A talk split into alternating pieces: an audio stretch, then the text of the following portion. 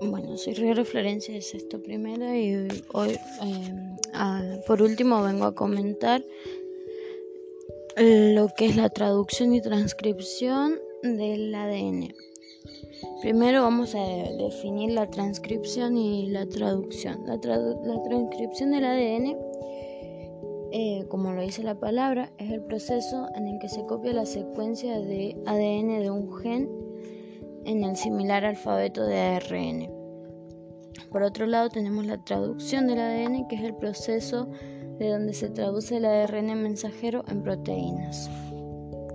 El proceso de transcripción es el proceso eh, por el cual se genera una copia de, de ARN a partir de la secuencia de un gene. Esta copia, llamada molécula de ARN mensajero, deja el núcleo de la célula y entra en el citoplasma donde dirige la síntesis de proteínas, que codifica.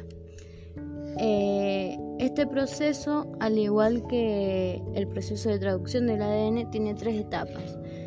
Eh, la iniciación, elongación y terminación. La traducción del ADN es el proceso de traducción eh, de la secuencia de una molécula de ARN mensajero a una secuencia de aminoácidos durante la síntesis de proteínas.